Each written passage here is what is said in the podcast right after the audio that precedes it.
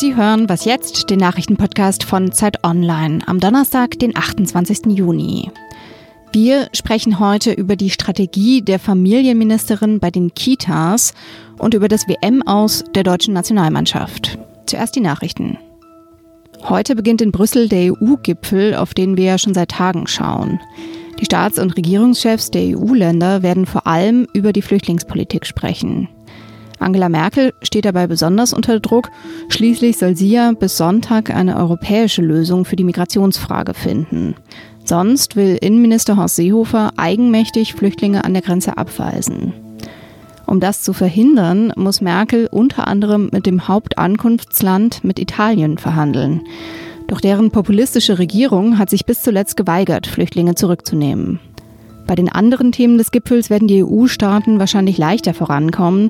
Es geht unter anderem um Finanzen und den Brexit. Bevor Merkel nach Brüssel reist, wird sie den Bundestag in einer Regierungserklärung über ihre Pläne beim Gipfel informieren. Um die Luftqualität zu verbessern, sollen Städte punktuelle Fahrverbote verhängen dürfen. Das hatte das Bundesverwaltungsgericht in Leipzig im Februar entschieden. In Stuttgart könnte es nun bald tatsächlich soweit sein. Dafür will zumindest die Deutsche Umwelthilfe sorgen und hat auf Zwangsvollstreckung geklagt. Über die Klage wird heute am Stuttgarter Verwaltungsgericht verhandelt. Die ersten Verbote könnten bereits im Januar 2019 kommen. Zunächst einmal für Dieselautos der Euronormen 3 und 4, die mindestens acht Jahre alt sind. Redaktionsschluss für diesen Podcast ist 5 Uhr.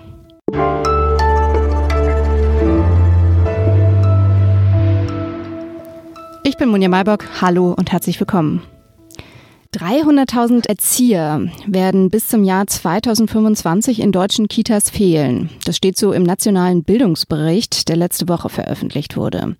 Der Mangel an Fachkräften in Kitas ist damit dreimal höher, als man bisher dachte. Die Familienministerin Franziska Giffey will in den nächsten vier Jahren 5,5 Milliarden Euro investieren.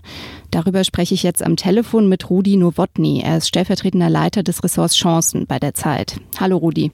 Hallo Munja. Du hast zusammen mit einer Kollegin ein Interview mit Franziska Giffey geführt, der Bundesfamilienministerin. Welchen Eindruck hast du da bekommen? Sind Kitas eine Priorität für Sie? Ja, also ich würde sogar sagen, es ist die Priorität. Sie sagte uns, die Kita ist, ist der erste Ort, äh, an dem Bildung vermittelt wird und stellt natürlich, jetzt höre ich mich fast auch an den Politiker, die Weichen für eine erfolgreiche spätere Bildungslaufbahn. Ähm, sie hat ja damit recht. Sie hat ja jetzt dieses gute Kita-Gesetz angestoßen. Was, was steht da drin? Also auch das gute Kita-Gesetz, um das nochmal zu sagen, war das allererste, was sie gemacht hat. Daran sieht man eben auch die Priorität. Im guten Kita-Gesetz steht drin, dass sie sowohl sich um die Gebührenfreiheit als auch um die Qualität der Kitas ähm, kümmern möchte. Zeitgleich ähm, das ist so ein bisschen ein Widerspruch, weil du hattest es ja auch schon gesagt, es fehlen viele Erzieher, ähm, es, es, es, es fehlt auch ehrlich gesagt an Geld. Ähm, da will der Bund jetzt bis 2022 äh, 5,5 Milliarden investieren. Und ähm, ja, es gibt Studien allerdings, die sagen, wenn du die Kitas gebührenfrei machst, dann äh, müsstest du 15 Milliarden haben.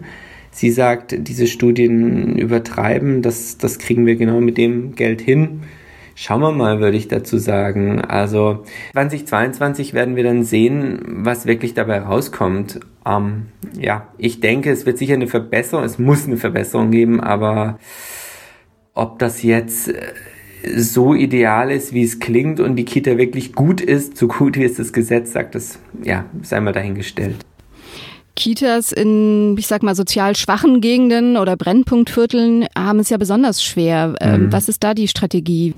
Also Giffey sagt im Grunde, mm, nicht wörtlich, aber so meint sie es, wir müssen ähm, die besten Erzieher in die schwierigsten Kitas schicken sie, sie sagt auch irgendwie, die, da müssen wir wirklich reinbuttern, wir müssen, wir müssen so Lernlabore reinstellen, wir müssen ähm, Förderwerkstätten reinstellen, diese Kitas. Sie sagt aber natürlich auch, ähm, es kann nicht dazu führen, dass dann die Kitas in den, ich sage jetzt mal, guten Vierteln verrotten ähm, wo sich die Eltern engagieren und der Staat zieht sich dann raus. Das hat man ja auch bei manchen Schulen. Und deshalb will sie eine Art Rotationsprinzip einführen und sagt, okay, äh, wer einige Zeit im Brennpunkt war, der hat die Chance, A, wieder wegzugehen ähm, und außerdem kriegt er gewisse Anreizzahlungen, um in den Brennpunkt erstmal zu gehen.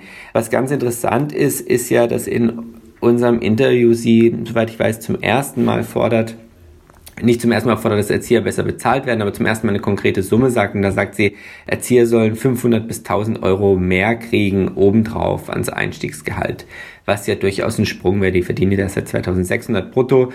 500 bis 1000 Euro obendrauf. Naja, das wäre schon auf jeden Fall ein Wort. Vielen Dank, Rudi. Sehr gerne.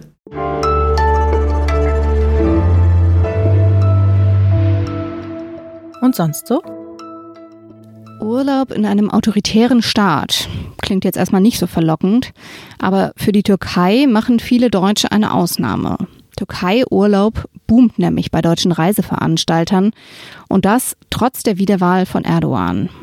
Wer an die Riviera oder Ägäis fliegen will, der kann sein Gewissen aber schnell beruhigen, denn gerade in diesen Küstenregionen wählen besonders viele Türken die Opposition.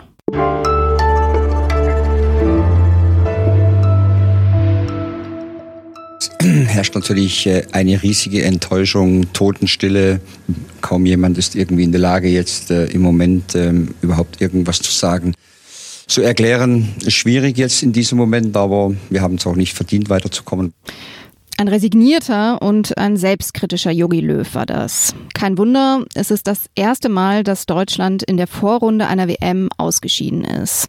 Fast alle anderen Weltmeister haben das schon mal erlebt. Südkorea ging spät in Führung in der 90. Minute. Das zweite Tor fiel dann, als Manuel Neuer schon gar nicht mehr drin stand. Er war nach vorne gelaufen, um beim Ausgleich mitzuhelfen. Ich spreche jetzt mit unserem Sportreporter Oliver Fritsch in Kasan. Hallo Olli. Hallo Monja. Du warst im Stadion dabei. Haben die Deutschen jetzt zu Recht verloren? Ich finde schon. Ähm, das fiel zwar sehr spät, die Führung für Südkorea, aber darum geht's ja gar nicht. Die deutsche Mannschaft hat sehr enttäuscht. Nach dem Spiel gegen Schweden hatten wir alle gedacht, sie haben die Klippe übersprungen und gegen Südkorea, das werden sie dann schon schaffen. Und los geht's dann im Achtelfinale. Aber vielleicht haben sie das auch selbst gedacht. Denn was man feststellen muss, die Mannschaft äh, und der gesamte DFB hat in den letzten Jahren zur Selbstgefälligkeit und Selbstüberschätzung geneigt. Das sage ich auch nicht zum ersten Mal. Und in Kasan gab es jetzt sozusagen das Resultat. Insofern ist es ein verdientes Ausscheiden. Ich muss es nochmal sagen. Deutschland ist zum ersten Mal in der WM-Geschichte, die es ja immerhin schon 80 Jahre und länger gibt, in der Vorrunde ausgeschieden. Also auch vor dem Krieg ist das nie passiert. Und Deutschland ist sogar Gruppenletzter geworden gegen drei Gegner, die weil das soll jetzt nicht überheblich klingen, aber die müssten sie eigentlich schlagen, weil Deutschland so viele, so eine große Fußballnation ist, so viele Fußballer und Vereine hat, so viel investiert, auch an Zeit und Ressourcen, dass das eigentlich machbar sein soll. Deutschland muss nicht immer Weltmeister werden, aber eigentlich sollte es besseren, moderneren und schnelleren Fußball spielen als in Russland. Und warum haben Sie das nicht getan? Was sind da die größten Probleme in der Mannschaft? Also ich äh, glaube, das größte Problem ist, Deutschland hat ein paar überschätzte Fußballer. Also ähm, die Mannschaft ist gar nicht so stark, wie sie lange gemacht wurde. Ähm, ich habe den Eindruck, wer äh, in der Bundesliga mal drei Flanken schlagen kann, der gilt sofort als Weltklasse. Ähm, auch das ist vielleicht auch ein Resultat aus den Erfolgen der letzten Jahre. Denn man muss ja sagen, die deutsche Nationalmannschaft hat ja die letzten zehn, zwölf Jahre uns meistens begeistert und war immer unter den letzten vier. Und äh, es gab mal ein deutsches Champions League-Finale 2013. Aber es haben eben viele gedacht, jetzt sind wir auch die Fußballnation Nummer eins. Und das waren wir dann vielleicht doch nicht. Ähm, und das äh, hat sich unter Umständen auf die Mannschaft übertragen. Ähm, und äh, es haben eigentlich alle Spieler in Russland enttäuscht. Hm. Das heißt, Bescheidenheit ist die erste Lektion. Wie geht's denn jetzt weiter mit Yogi Löw? Das weiß ich nicht. Die Frage stellt sich automatisch. Ich bin jetzt keiner, der Köpfe fordert oder so, aber natürlich muss ein Bundestrainer, der mit der deutschen Nationalmannschaft in der Vorrunde ausscheidet und jetzt ja auch nicht irgendwie unglücklich. Äh, Im Gegenteil, es gab ja sogar einen Glücksmoment gegen Schweden in der 95. Minute. Das war natürlich ein guter Kampf und das war ein super Schuss, aber natürlich gehört auch Glück dazu. Das heißt, man kann nicht davon äh, reden, dass das hier irgendwie knapp scheiterte, sondern es scheiterte ziemlich deutlich. Und ich glaube, der Druck auf ihn wird sehr groß. Und äh, er hat viel geleistet. Er ist jetzt aber auch schon einige Zeit dabei. Vielleicht brauchst mal äh, frischen Wind an der Führung. Das ist ja nicht nur im Fußball so. Vielen Dank, Olli. Gerne. Und was Sie da vielleicht im Hintergrund gehört haben, das ist das Stadion von Kasan, der Pressebereich. Also Deutschland ist raus, aber die WM geht weiter und wir berichten natürlich auch weiter. Das war's für heute bei Was jetzt? Eine neue Folge gibt's morgen wieder. Tschüss.